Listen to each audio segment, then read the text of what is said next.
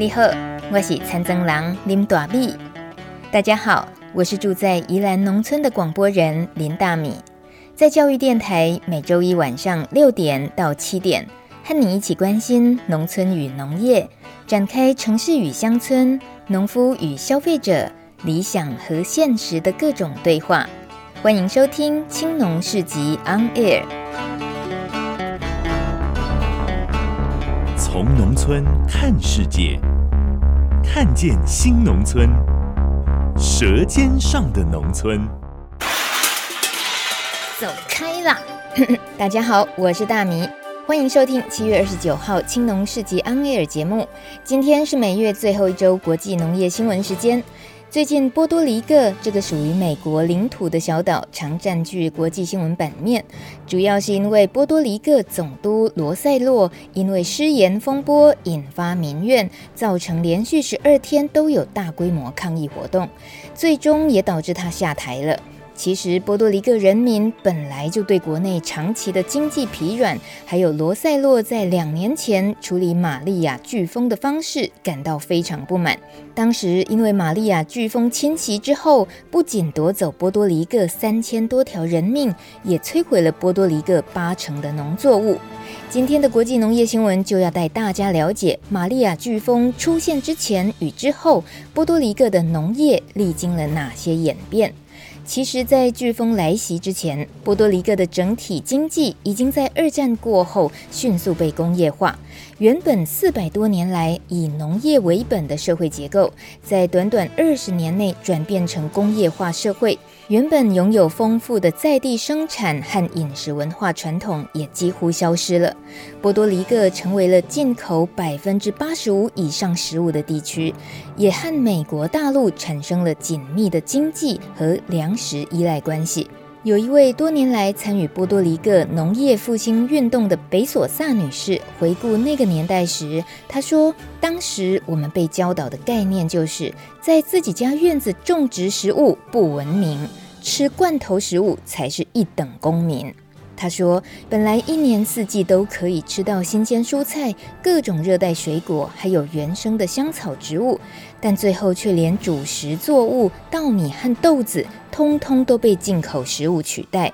这个饮食变化迎接的不是更高的文明生活水准，反而是造成了波多黎各人民营养不足、肥胖、糖尿病等等问题普遍增加。但并不是所有波多黎各人都认命地接受这些社会的变化，有各种民间团体、教育农场和组织，希望可以透过在地生产的食物，找回波多黎各的文化认同与健康。而这个使命在玛利亚飓风的创伤之下，更展现了它的重要性。北索萨女士二零一零年在首都圣胡安创办了一个以生态永续为理念的社群支持型餐厅，同时扮演在地农民集货点的角色，协助销售农产品到圣胡安一百五十个家庭跟餐厅。但是在二零一七年九月台风来临之后，一夜之间摧毁殆尽。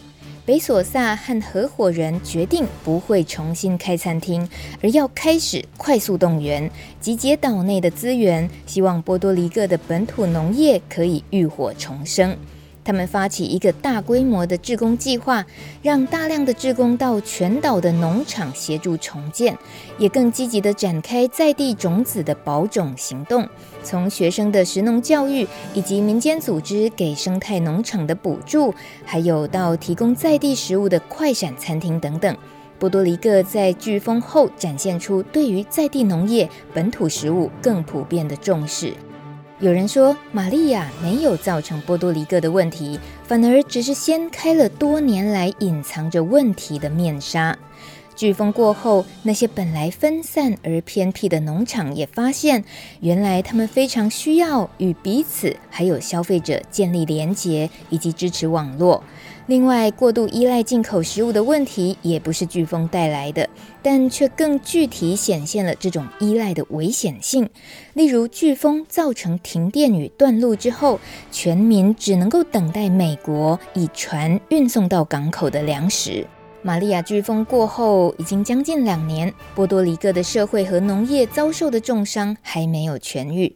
但是，出于危机意识而遍地开花的行动，正引发对于未来的新希望。以上国际农业新闻由蔡雪清编辑，林大米播报。回到国内，台湾的山坡地每当台风来袭、洪灾发生，也很容易发生坍塌，使得河流水位上升，甚至形成土石流，造成人民生命和财产的巨大损失。为了研究森林对于山坡稳定作用，农委会林业试验所和彰化师范大学地理学系合作，分析了台湾中部山区的森林植生状况和边坡稳定性。研究显示，草生地可以让山坡的崩塌潜势降低大约百分之二十七，而林地更可以让山坡崩塌潜势降低到百分之五十七。也就是说，森林覆盖完整的上游集水区，具有安定土沙、澄清水质、抑制崩塌，还有涵养水源的公益功能。林试所所长张斌呼吁，为了加强山坡地的保全，应该善用林木的植生特性，扩大营造优质森林的覆盖率，借此提升山坡地防灾和减灾的韧性。说到这里，我们扪心自问。营造森林，这不是人人能做的吧？但是好好的认识脚下的土地，了解土壤底下的世界，却能让我们懂得如何爱护这个好山好水的美丽宝岛。今天节目专访的主题就和土壤有关系，来宾是林氏所的研究员王巧平博士。他今天不是来上生态课哦，而是来聊戏。一同受访的是台湾偶剧翘楚，不是偶像剧，是木偶剧。无独有偶工作室剧团的两位演员豆豆和好好，他们的最新作品《没有人爱我》，一起听听看这难得一见的科普作品，当科学的理性遇到艺术的感性，激荡出哪些火花？相信我，幕后和幕前一样精彩。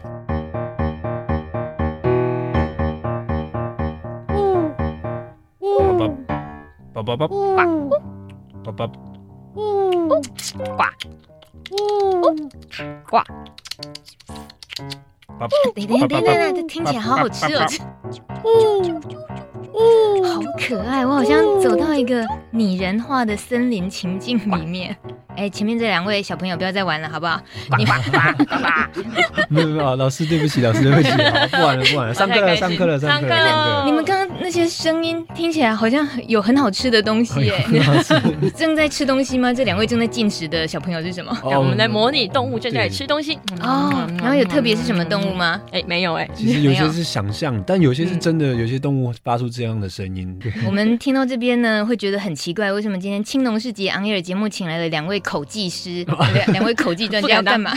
要干嘛呢？其实他们是无独有偶剧团的两位演员，也算是操偶师，对不对？一位是豆豆，是男生。哎，大家好，我是豆豆。一位是好好。哎，大家好，我是好好。哎，我就讲豆豆跟好好，你们是不用讲本名的，是不是？哦，好好好。哎，你记得要自我介绍啊，都是你没介绍。怕以后做错什么事，然后被人家这个翻出来的。好，大家好，我是豆豆，你也可以叫我陈静浩啊。好，大家好，我是好好，我本名叫做陈韵如。啊，她是我姐姐啦。她是我弟弟啦。哎，不是吧？你是我哥哥才对吧？哎，你们这好像已经又是一出戏了，是不是？不能演起来，不能这样，不能。对啊，这种偶戏人生真的是戏台戏下都一样，随时都在演出状态。大概是这样子，然后转换一下频道，知性频道。哎，没有，这节目也没走那个路线。哦，这原来是这样子啊，那转回来。对对对，非常开心，今天有无独有偶的两位可爱的演员来到现场，还有我们另外一位呃青农市集也算是大米做农村广播米米之音以来一直的好朋友，也是所有农友们其实常常都会求救的对象，就是一位土壤专家王巧平博士。Hello，阿吉娜用大吉不？阿吉娜你没你有个扫声，你声音又没了啊。太苦了，又到处去一集一演讲就讲三小时，对不对？对，今年更苦，今年都是讲三到四天，这么久，然后躺两个礼拜。那今天为什么会把王巧平老师跟另外两位偶戏专家凑合在一起？其实是因为最近即将要上档的《没有人爱我》这一出无独有偶的工作室剧团，他们即将上映的。最新作品。那这也是环境关怀的第三部曲，是土壤篇。环境关怀，诶，大家可能都忽略了，原来偶戏它可以透过很可爱、很棒、很精彩的偶戏的这个戏剧演出，来传达环境关怀这方面的主题。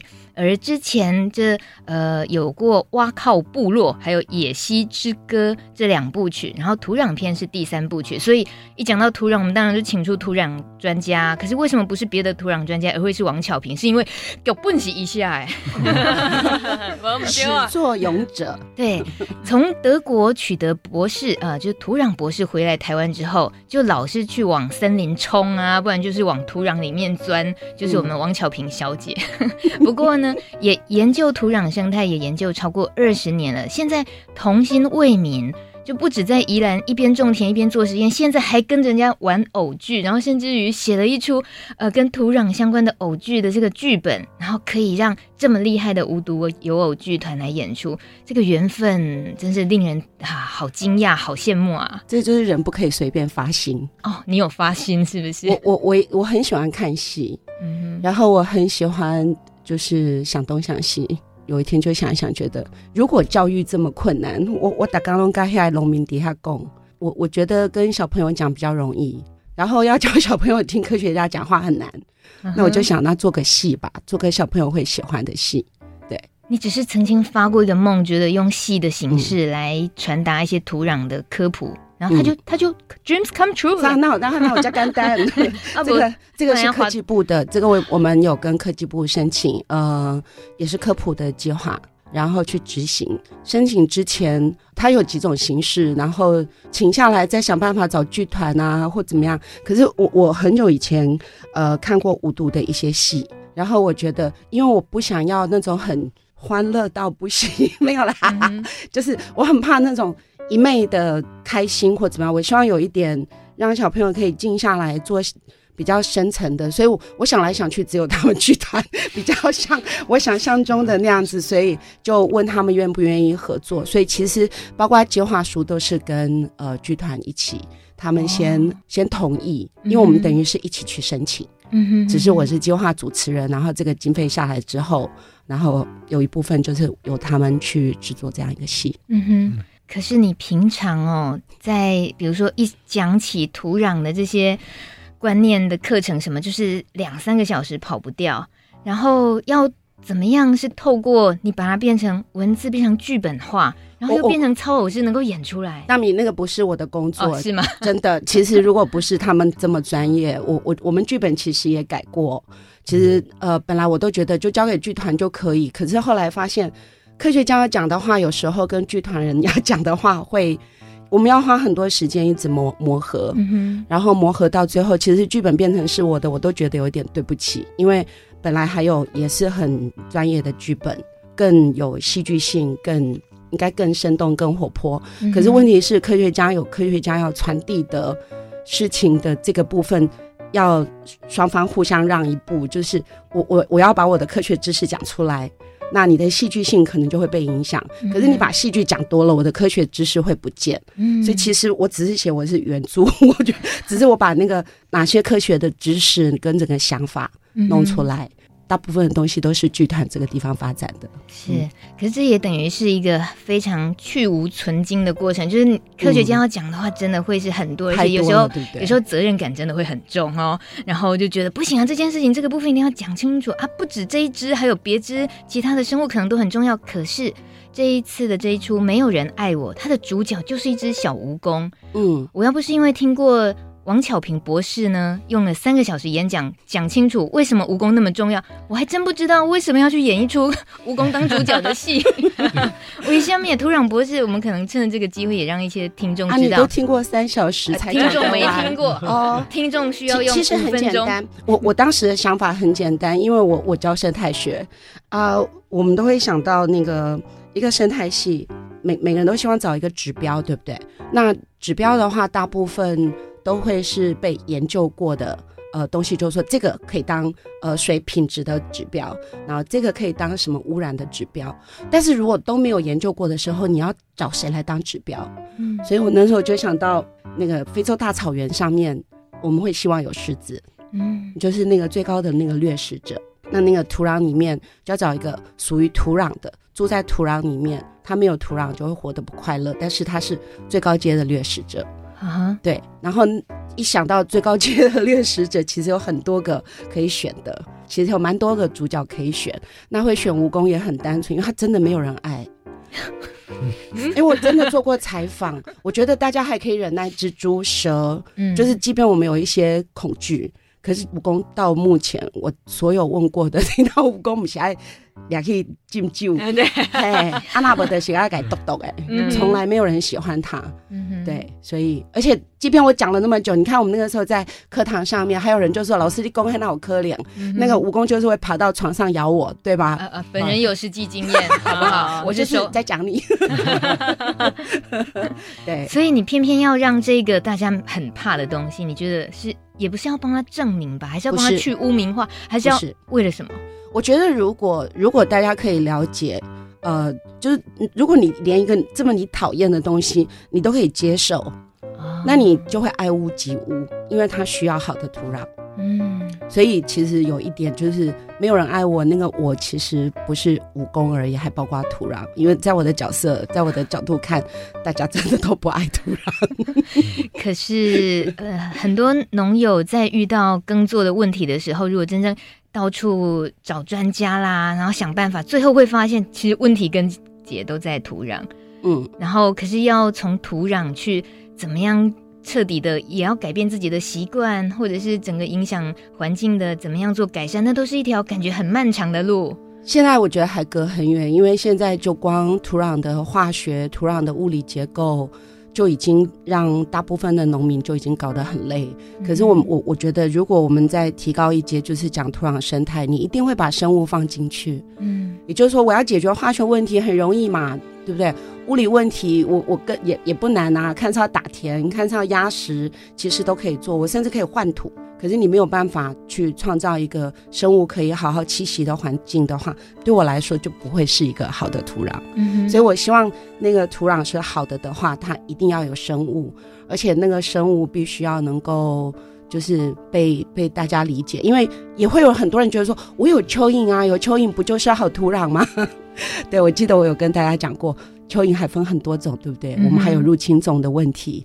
那更何况有了蚯蚓，其实也数量也是要被控制。你还是需要掠食者。嗯哼，你不会只有单独的只有蚯蚓就好棒棒，因为那个蚯蚓也是没有办法自己单独这样维持，所以呃才会需要一个蜈蚣。嗯哼，嗯呃，那蜈蚣它的这个形象，然后。呃，透过戏剧的演出，在你自己原本想象那个梦，就是希望用偶戏、用可爱的童剧的方式，然后从小孩就开始渗透他们，让他们不怕蜈蚣。好，假设是真的可以这样，或者让他们喜欢土壤的世界。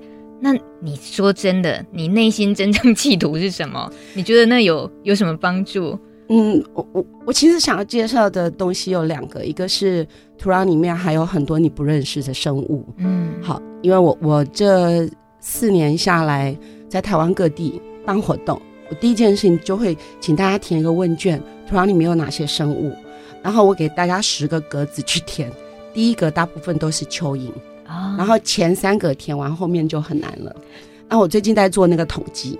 就是我把所有大家填过的，其实出现蜈蚣的几率都不高，嗯，也就是说会被当成土壤动物的，真的就是很少很少，而且还有一大堆就是土拨鼠，就是童话书里面看来的。没错，这边我要插播一下，其实。刚开始乔平老师来到我们剧团，然后来为我们上课的时候，我也是有做这个测验，而且我一直在想，哎，蜈蚣是土壤生物吗？它不是住在土上面而已吗？完，所以也是因为这借由这出戏，所以有真的了解到，哎，土壤动物是怎么一回事。嗯，对，这样。哎，那请问王老师，那真的有蜈蚣的话，你说它是生态指标嘛？指标生物嘛？就是好的生态的指标。嗯其其实这个常常就会有又有很多人误会，他说我有蜈蚣啊，但是我的作物还是长不好。呃，我我要讲的就是说，有蜈蚣其实就表示它下面有足够可以它可以给它吃的其他的生物。那其他这个生物其实需要更良好的另外的一些条件才会建立。嗯、但是你也可以把一只蜈蚣丢在那里，看起来我也有蜈蚣啊，那不见得是好。嗯哼，也就是说，其实它要到整个完整。我认为这个并我我我不会把它当成指标生物，但是我会把它当成一个指标概念。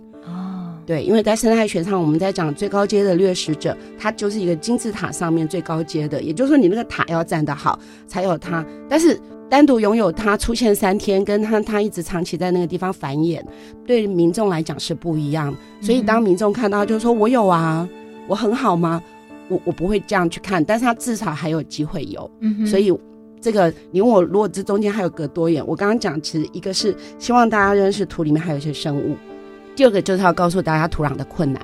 土壤的困难，对，土壤的困难，因为我们很很多东西都看不见嘛。一个物理，你们也看不懂物理，嗯，化学更不可能用看的，你不可能用舌头舔一舔。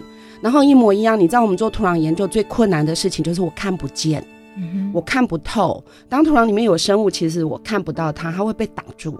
然后一颗土壤。的那个颗粒，对，我们之前讲过，住在颗粒的这一面跟那一面，那就跟地地球两面一样，是碰不到面的两个微生物。嗯哼，那像这样子的概念，其实是在所有的介质里面不存在。水你就是可以看透啊，你还可以拉一拉，让它均匀。空气你都可以看得透，可是土壤你看不透。所以我我很希望可以让大家知道，就是说，你真的要了解土壤，你不会只是单一从某一个感觉就知道，你就是真的要。要去翻动，然后要到里面，哦、然后、嗯、然后才能够知道它的皮毛。我为什么越听越觉得土壤是一个人来着？就是感觉它有 它有生命，它也有一点期待被了解的那个深不可，就好像就好像刚刚巧平说，没有人爱我，其实不是只有指蜈蚣，还有包括土壤、嗯、这一个代称，也算是也可以用那样的心情去感受。我，我举例说明好了，大米，你你会有想到你那脚下的土壤吗？我脚下现在是那个地板嘛？对，就是我我们其实土壤面对的问题，我之前都跟你讲过，就说一个就是都市化，就是你把它盖掉了就没有啦，嗯，然后再来就是就是水泥化嘛，哈，然后再来才是污染那一块。嗯、其实真正最大宗其实是把它盖掉，让它死掉。我觉得那个污染我都还可以处理，就是如果你真的把土壤搞成。搞坏了，我觉得科学家或者说生物都还有机会慢慢的帮你恢复土壤的生机。可是当你真的把它盖掉的时候，就没有了，它不呼吸了。嗯哼。所以，所以我讲的没有人爱我，很多人也许会影射到农村或什么，其实我都常常讲，你就就想想看你现在脚下的那个位置。嗯，我觉得都不止这样。我那时候，我那时候看到这个没有人爱我的文轩躺在那个独立书店的时候，我就有有一阵惊吓。因为我都还没有看到小小的字体，什么环境关怀、无独有都没看到，我纯粹看到没有人爱我，就觉得心里揪了一下，想谁谁在说我的心事？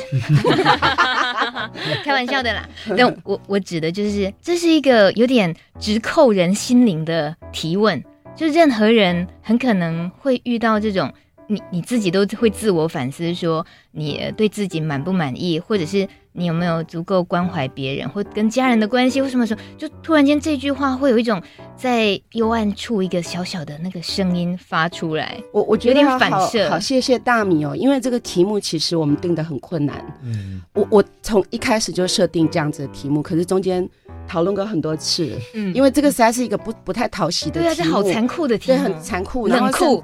对，就是他怎么会有人有这样子的控诉？但事实际上我没有那个意图，嗯、我其实只是就是很单纯的觉得，真的没有人爱我吗？你说妈妈小孩约了说，哎、欸，那个爸爸，我们今天没有人爱我，就是什么呃就是要去看戏。可是讲出这句话的时候就觉得，哎、欸，好严重的事情，什么怎么了吗？没有人爱我，怎么了吗？没有没有，是要去看一出叫《没有人爱我》的偶剧。嗯、可是好像有一种嗯一种力量。对，就他因为是有带点沉重，可是看到了啊，是偶剧嘛？咦，是小蜈蚣，就会多了一些思考，会真的带一点好奇。所以到底这个很机车的博士啊，不是啦，就是 很龟毛的科学家，他自己发了一个梦，一个土壤科学家的梦。王巧萍老师，他怎么样能够和无独有偶剧团合作，然后到。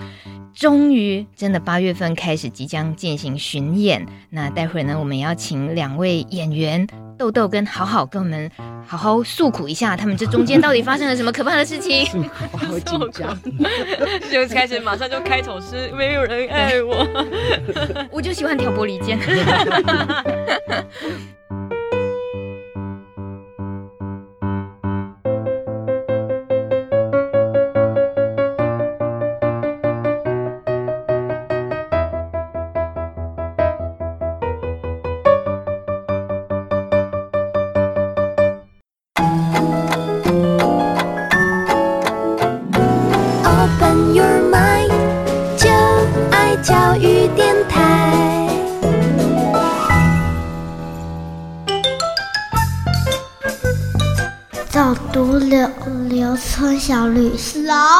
走农农，走读农村小旅行，农村超好玩。你正在收听的是青龙世纪 On Air 节目，礼拜一晚上六点到七点，我是大米，今天跟大家聊戏，不过不是一般的戏。这个只要是在大米的节目里面，任何事情都跟农跟农村有关系。可是看戏之前，直接先带你到农村走一趟。一开始先请两位来自宜兰，在丽泽这个地方哦，现在有无独有偶剧团呃驻村在这边。今天来自这个地方的豆豆跟好好，你们带来了戏之外，先带我们到这个地方走走逛逛好不好？好啊、豆豆到了宜兰这个地方几年了？哦，我现在要第三年了。第三年，所以你们不是宜兰在地人呐？不是哦，不是哈。那请在地人带路，我们就有点糊弄人家，也不是，也不是，也不是。但是至少在那边常住，所以还是会比一般人了解一点嘛。是，所以你们跟大家推荐一下，到丽泽这里这个地方，对你们两个个别的有趣好玩的地方是什么？其实丽泽这个地方，它不只是。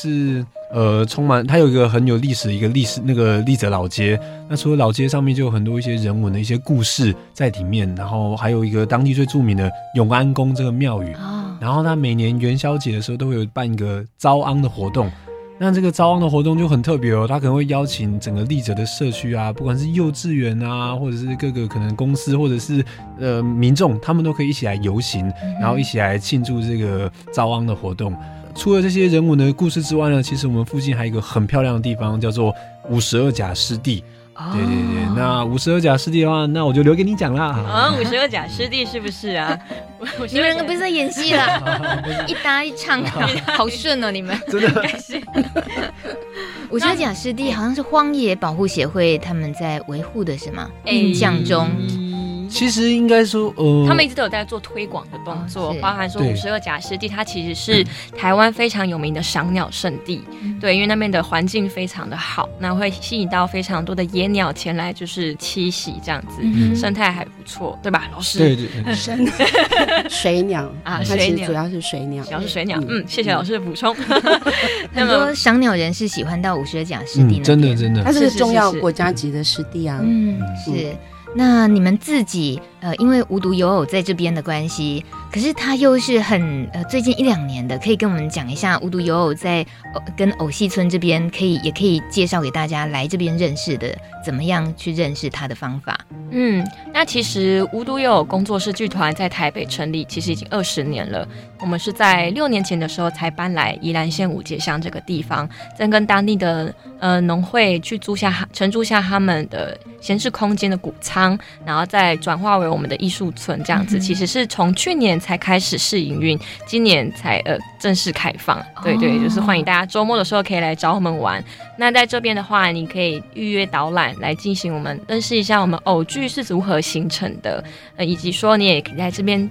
接触现代偶戏的表演，这样子。嗯，嗯，你意思是说，一个礼拜里面其实是只有开放固定的开放日，然后可以接触呃参与到无独有偶的一些幕后的偶戏啊这些。对对对对，偶戏制作，哦、因为我们剧团标榜就是我们呃一出偶戏里面，我们的偶从无到有都是由我们自己。一口气完成的这样子，你说雕刻什么，然后整个那个衣服设计什么，巴拉巴拉这些，哎，对对对，有一我们一手包办，但其实现在。偶戏制作的材料非常丰富，其实不一定是雕刻了。就像我们最近要演出这一出《没有人爱我》，它其实就是使用复合的媒材来制成的偶，这样子。讲清楚什么是复合？有复合了多少？我不是专家啊，到底复合了多少？非常非常多种材质。就是比方说像，像呃，这一次主角是蜈蚣嘛，是那蜈蚣它不是就有很多角？嗯，那角的话，我们可能就会，我们制偶师他们就可以去研发各种材质，就是比方说哪一种物件比较适合做出这种动态。然后，比方说，我们这次就会用到像是弹簧啊，然后把这个弹簧接上去。那我们在操作蜈蚣的时候，其实我们只要轻轻的动一动，它就感觉像是蜈蚣自己的脚在动这样子。嗯、所以复合的媒材就是，其实我们会找出生活上，或者是我们自首师会去找各种不同的东西，然后去看这个材质的特性是不是可以很。自然的运用到这只戏偶上面。是。我看到你们的 FB 官网 PO 了一段影片，关于要制作这只很灵动的蜈蚣，所有的那些脚、嗯、就是很辛苦，就淘汰掉好几只各式各样的版本的蜈蚣。这个特别难的地方，可能你们虽然不是制偶师，但你们是操偶师，嗯、就就这种操偶的习惯来看，到底一个呃主角，尤其这一次是蜈蚣，你们觉得那个难度啊挑战会有哪些？嗯，其实我们在演这出戏的时候。我们对蜈蚣就是一知半解的，就像蜈蚣只是地表生物，哎、欸，其实并不是哦，它是土壤动物。那所，但是我还要先从我们在创作这个偶戏，在认识蜈蚣的时候，其实我们很感谢我们的艺术村，其实就在一片非常好的生态旁边。其实就也感谢这块土地，在我们要演这出戏之前呢，我们相遇了非常多的蜈蚣，先把你们丢到蜈蚣窟里面，是不是？也是有一只蜈蚣，就是出现在我们剧团当中的，然后然后我们把它。捕捉起来，并且，哎，对，就就是主角本人的那个品种叫急忙蜈蚣。那我们就是跟这个蜈蚣相遇之后，我们开始观察它的呃动态、动态跟动作。对，这就是我们制作戏偶戏，甚至是演员在呃做表演的那个。观察的时候是非常非常好的一个素材，嗯、所以我们就跟他相处了将近一个多月吧。对，对，我们后来把他抓东西给他吃。对，我们每天要抓蚯蚓给他吃。你们为了要伺候这个蜈蚣主角，然后得一直牺牲很多蚯蚓，就对。是是是是是，但他也非常辛苦，就是时不时会被我们吵醒，说：“哦，我拜托你走一下，我想看你怎么走路。”这样子。那再回到挚友这上面，其实还有操作偶戏上面，就是其实蜈蚣哦，它一次走路就会。全部的脚都会联动式的，嗯、可是我们没有那么多演员，我们这出戏其实只有四位演员。那四位演员要如何让蜈蚣那么多只脚同时动起来呢？嗯、其实就是要结合我们的制偶师他们的巧思。嗯、所以有刚刚豆豆有提到说，我们的蜈蚣啊很多只脚，那如何让他们一口气动起来？其实是用了一个小小非常特别的材料，就是弹簧。嗯，那利用弹簧会弹的特性，我们操老师只要动动几根手指头的力气，就可以让一只蜈蚣活灵活现的在舞台上呈现出来。这样，嗯，你们自己投射的感情怎么投射？我看过你们其他的戏剧都很棒，包括移工的主题什么，那都是人的感情的，可能各个年龄、各个身份，然后你去用偶，感觉是你们把灵魂灌到那个偶上面，都能够演出的，让大家感觉到偶是有灵魂的，是有感情的。可是蜈蚣。我们看看这一出这一只蜈蚣，你们刚刚有给它名字了，是不是？没有，我我说我们抓到的那一只蜈蚣的品种是棘芒蜈蚣。棘芒蜈蚣，那它本人在戏里面有名字吗？诶，并没有哦，真的。可是他在我们呃在玩他说他叫蜈公公，对，蜈公公，他取个绰号叫蜈公公。对，这是呃主要这个故事在讲一只小蜈蚣的生命奋斗故事。它在生长的环境当中有充满各种挑战，包括像穿梭在恶劣的环境当中，为了想要吃到很肥美的食物，要去决斗。请问谁跟他决斗？大概会有谁会跟他决斗？秘密呢？啊，秘密哦。啊，这啊，这个这个简简章文宣里面明明明有讲啊，逃躲巨大的公鸡追捕啊，那个有剧透，那个不一样哦，不一样哦，不一样，这哦，还有还有还有还有还有很多，而且不是只有蜈蚣啊，哦，怎么这么会耍神秘啊？不是，你知道他们真的超神奇，他们制作了多少动物？哦，太厉害了！你们制作了多少蜈蚣的对手的意思是不是？啊，不一定是对手，有时候可能是他的食物。食物，蜈蚣有朋友吗？哎呦，这又不能说啊！不剧透一下，不然听这一集节目的人要有一点点意外收获。就想他叫没有人爱我，所以他其实真的蛮惨的。哇塞！对，但是但是最后他其实人生也没有这么惨。嗯，都真的没有人爱我吗？啊，对，所以原著你意思是要告诉我们，我们不会哭着沮丧的离开剧场，我们起码还有一点希望。不止，我觉得还蛮开心，因为我我其实是标准的观众，嗯，然后我去看他们整个在彩排，呃，其实是会心情会起伏，但是没有沮丧。这个是比较有趣的，他们没有让那个这个五个字变成很负面，嗯、而是一个比较很顺畅的，就是啊，对呀，我也干过这种事，对不对？哎，对呀，哎哎，对对哦，原来这样叫不爱对方。其实你不觉得霸凌别人常常是不自觉的？你不觉得我这样子做对方会受伤？嗯、你不觉得我这样子做是不对的？但是我我我并没有去谴责对或不对，可是我觉得他们的那个流畅度其实是。没有那么悲惨，而且还蛮好的。我我更想访问他们，因为你知道，身为一个旁观者，我都不能，我我其实有时候很想问他们，心里面在面对这样子的事情的时候，他们在想什么？你问。对对对，好 好，例例这个不能是秘密 了。这这因为是我愿意透露的。啊，小平姐说的对，小平姐。对啊，第一个就是所有的哦，我们现在所有的角色，嗯，他们都很瘦长。嗯，其实那个时候我就一直在想说，对你们来讲，你们的你们一直躺在那边，你们作何感想？你们被迫。其实他们躺着演，你知道吗？就违反人体工学的，一直要演一整出，是因为因为为了要真的 为了要呈现出不同的不同的，就是我们在不同的环境，土壤会有不同的质感。嗯，所以他们其实是要去表现土壤的质感，他们不是只有演武功或者是武功的冒险故事，不是，所以还要。附带着那个部分都要去被呈现，那我真的很想问你们躺在，请问两位有没有要客诉？好好跟豆豆。其实我们两个都一致觉得还蛮舒服的，哦，终于可以躺着工作的意思是不是？嗯，其嗯，虽然身体上比较不自在一点，因为我们其实是，哎，这有点剧透了，就其实是在那一方土地、那一方舞台里面去。做表面的呈现给观众看，但其实我们心灵上面是觉得开放的，因为我们在底下就是发生任何事情，我们都可以马上迎刃而解，而不用就好像躲在一个秘密基地里面一样，外面的人看不到我们的，可以吃泡面啊，哎 之类的。所以所以所以所以跟亲自人上舞台，对你们来讲反而是是另外一个不一样的感觉吗？不一样的感觉，嗯、这个就像是超偶跟演员的。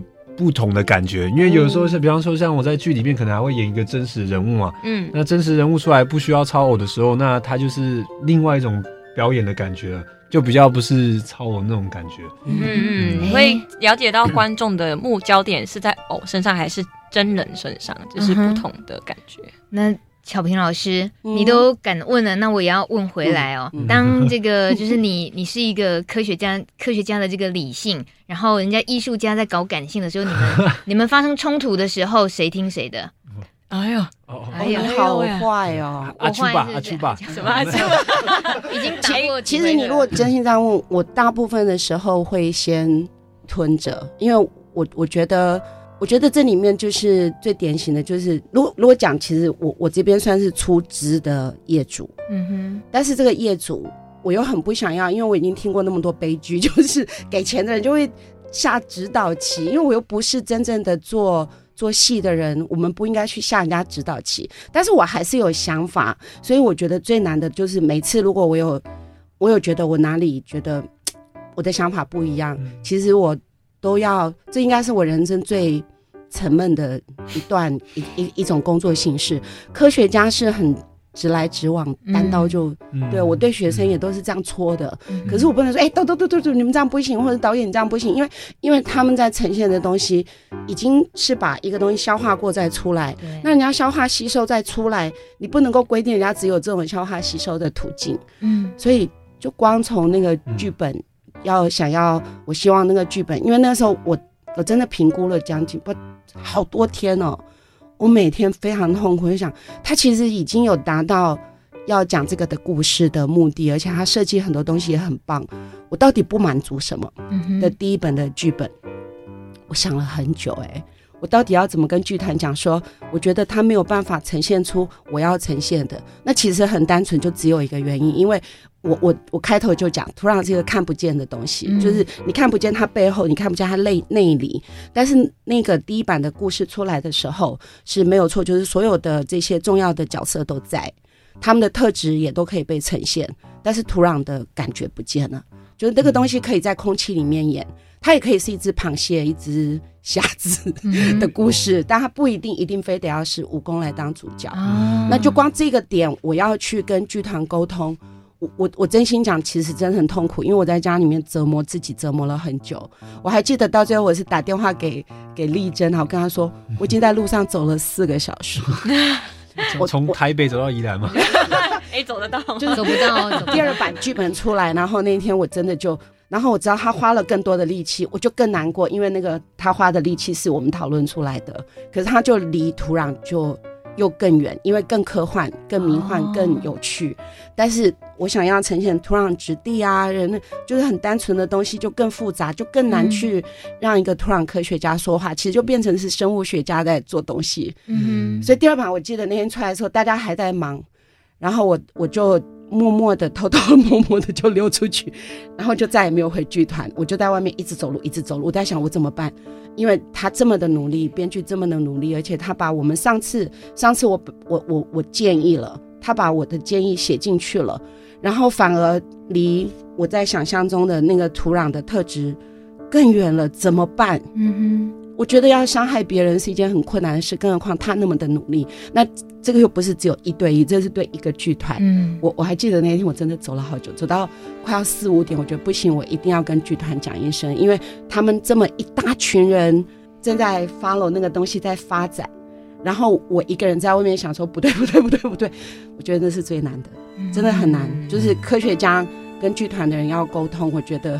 对，对我来说是大考验啊！我也很想问问他们说，哎，他们会不会有觉得有一些考验？但对我来说很难。包括昨天去，我我还在坚持最后那一幕，我真的很辛苦。我在想，不会啊，这个东西在地表，这东西在地下，他们俩不会同时出现。嗯，我就要讲，花很多的力气去。告诉自己，你说话的方式不能像以前是，你是老大，你是老师，你是骂学生的人。嗯，然后第二个，你要如何去理解一个创作者、艺术工作者，他们。他们的情感要去投射，他们如何做很多东西。嗯，所以我们最后看到的会是第几个版本？我不知道，你问他们两个，因为他们 他们，我昨天又看到的中间又有好多新的，而且是我没有参与的时候又发展出来的新的，所以到底第 N 版了。王巧平老师很可能透过这出戏已经走路环岛了。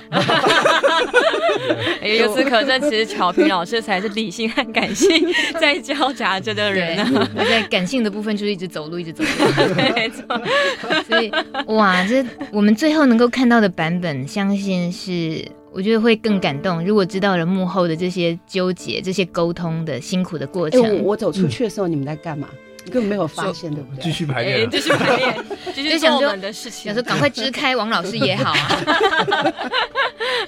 大家辛苦了。那所以这两位呢，曹偶是好好跟豆豆，在面对这出戏，然后有一位这么严肃的科学人在那边，然后去紧盯着每个细节，确实是不容易哦。你你们应该是不需要太直接的对应嘛？你们主要就是针对剧本完成，然后去做。可是如果呃，有没有个实际的例子，是你已经揣摩了一个什么样的状态，然后经过呃王老师跟编剧又修改过之后，你揣摩了另外一个，你自己有过什么这个经验，有什么收获没有？嗯嗯，其实呃应该说，我跟好好主要都是做演员的工作嘛，嗯，那所以我们会在排练场或排练的话，我们最主要会是听导演的，嗯、那所以基本上是跟巧平老师沟通的话，就是交给导演。然后，所以最后导演如果沟通完，然后导演给我们什么样的指示，那我们就会去做。但是过程中，比方说像是某些动物的动态，嗯，可能不是这样呈现的话，那小平老师会给我们就是非常及时的建议，他会告诉我们。那最最最明显应该就是鼠妇嘛，有啊，有啊，鼠妇不是有有有有，哎呀，又剧透了，老师，我们这样根本就把一出戏都讲完了，真的吗？真的吗？又剧透了一个重要的角色，叫，但是同时可以让听众们就是听听看这个动物。没错，对，就是鼠妇的动态，因为它是动态形状是一个球嘛，就是如果受到干扰，它是一种老鼠吗？哎，不是，不是，不是，不是，鼠妇哦，很可爱。他哪位啊？球子玩，你来剧场看就知道了，那么可爱，对对对。最最好笑是他们让鼠妇在动的时候像蛆。所以各位冷静一下，王老师冷静，演员冷静。我想问一件事，所以你们常常可以在无独有偶剧团里面看到王巧平老师模拟各种动物在动，是吗？哦，没有蠕动，他他本人不会呈现，他会放各种影片给我们。你回去给我看一下那个影片，那个蜈蚣爆弹哦，那个怎么怎么？老师就是说用说的说的是就是栩栩如生，然后在我们面前说哦，我知道了。尤其是像我们在蜈蚣，我们刚开始拿到蜈蚣，它就是长形的动物，我们就会把它弄得很像蛇。但是它其实就像我们抓到蜈蚣拱之后，就开始一起跟着乔平老师来研究他们的动作，所以最后才会演变出了现在蜈蚣它呈现的方式。这样，哦，我觉得他们真的很用功，因为你知道那个动态就是就是走法，那个我我我我不懂操哦，但是当。当科学家讲说不行不行，那个不会那样子。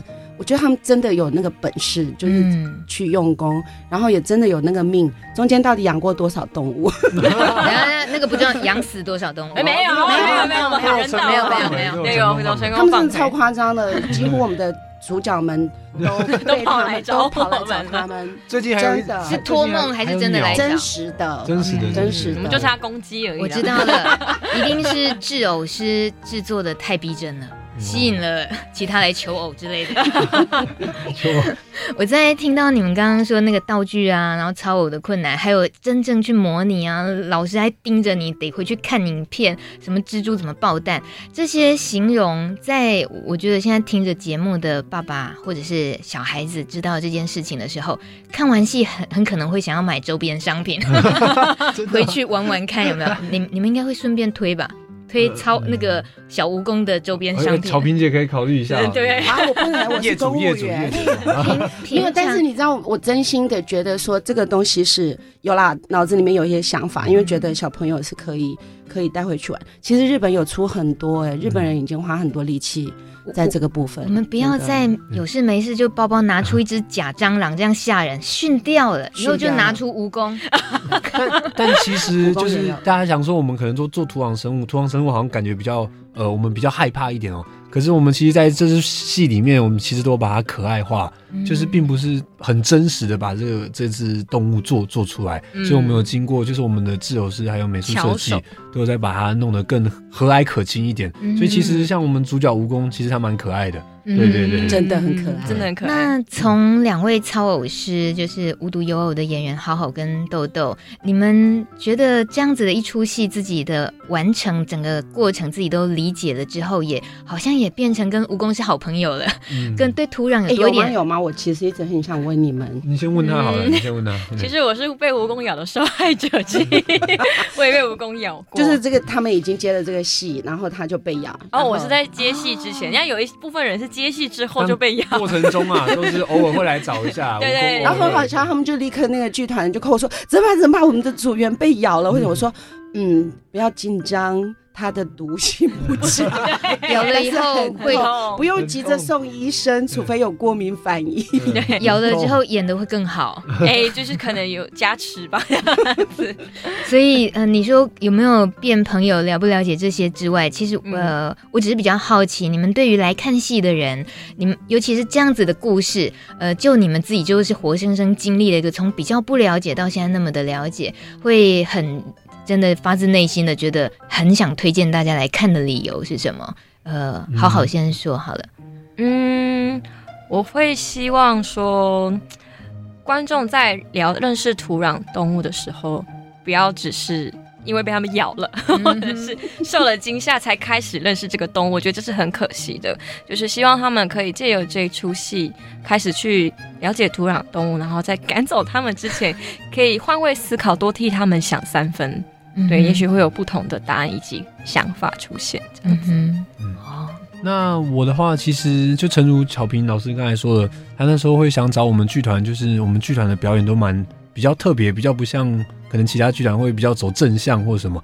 那我们剧团的特色都是蛮诗意的，就是 poetic。嗯嗯。那其实我觉得在这出这出戏里面，其实我觉得他真的就是非常诗意。嗯。然后。场景的转转换啊，然后让你知道哦，好像真的带你进去这个土壤的世界，然后看到各种不同的生物，你就想到哦，原来土里面有这样的世界。嗯、那其实我觉得，呃，爸妈可以带着小朋友来看之后，他们或许以后可以讨论，那可能或许就真的可以像巧萍姐说的，就是因为他们看了这出戏，然后了解这些生物之后，进而想要更去了解土壤，想要去保护土壤。嗯、那我觉得这点的话，我们跟巧萍姐就是。都很想要达到这个目标，嗯，而且刚刚有提到说有没有周边商品呢？其实我觉得没有周边商品带回家也没有关系，因为其实土壤动物就在你我身边是非常常见的。所以你这个把我打枪打得很漂亮，很好，真的，周边商品都是假的，要不然就是塑胶做的。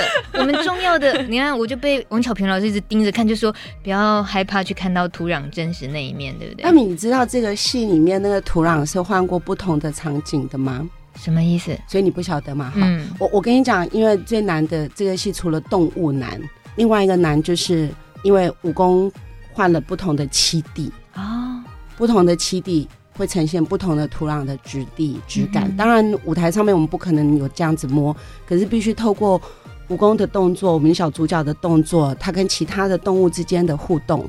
然后这件事情对我个人一个科学家来说是觉得最最挑战的，就是我要挑什么样的场景可以真正的呈现，啊，不然农田其实一块田里面有不同的东西可以讲，就光一个蜈蚣，你在一块地方你就可以讲一个故事。然后我要让他搬家，因为我要让他知道他在不同的地方经历不同，所以他他住过。这个位置住过那个位置，又不能剧透了。对对对，对，没错，至少住了五个位置，对，嗯，所以还蛮多元的那个背景呈现。对，而且也曾经巧平老师说，其实我们在这出戏里面使用非常多呃偶戏的表演的手法，有结合真人，有偶戏，还有光影等等的手法，甚至我们会把舞台打开来，嗯，就就有点像进入土壤世界的意思。哎，没错，就是让观众看看地下的世界长什么样。真的。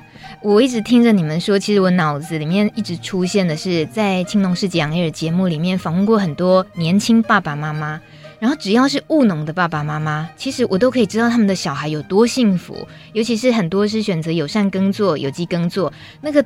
他们几乎就是为了孩子而选择不要用农药，因为他们想让孩子接触土壤，小孩可以抓着虫，根本不要害怕虫的，告诉其他来参加参观农场的人说：“哦，这个是什么？这叫什么名字？这个会吃什么？”啊，我想说，天哪，这个除非你的爸爸妈妈刚好是务农，又刚好是能够让你这么接近土壤，否则现在的小孩哪有机会真的去认识土壤，或甚至于是用。看故事、看偶戏的方式去了解他们的世界，那么的精彩。所以这出戏，当然我们需要透过这样的方式，有机会告诉大家，我们都告诉你了，都把消息讲出来，大家还错过，我们就不负责任了。谢谢王巧平博士和无独有偶的草偶师好好和豆豆带来这么棒的作品介绍。家中有三岁以上的儿童以及大人都欢迎进剧场观赏。时间就从八月九号开始，在台北华山文创园区进行三天，八月九号、十号和十一号三天的演出。接下来八月十七、十八是在高雄卫武营，还有宜兰场九月十三、十四号。各地区的民众记得好好把握机会了。大家也可以上无独有偶 FB 或者是迷迷你之音 FB，都有购票的相关讯息。用栩栩如生的戏偶来演绎土地上以及土地下发生的迷人的故事，让大人和小孩一起钻进土里，走进心里，我们都有机会重新爱上土壤里的动物们。谢谢你的收听，想听到更多故事，可以搜寻关键字“迷你之音”。我们下礼拜一晚上六点再见喽，拜拜。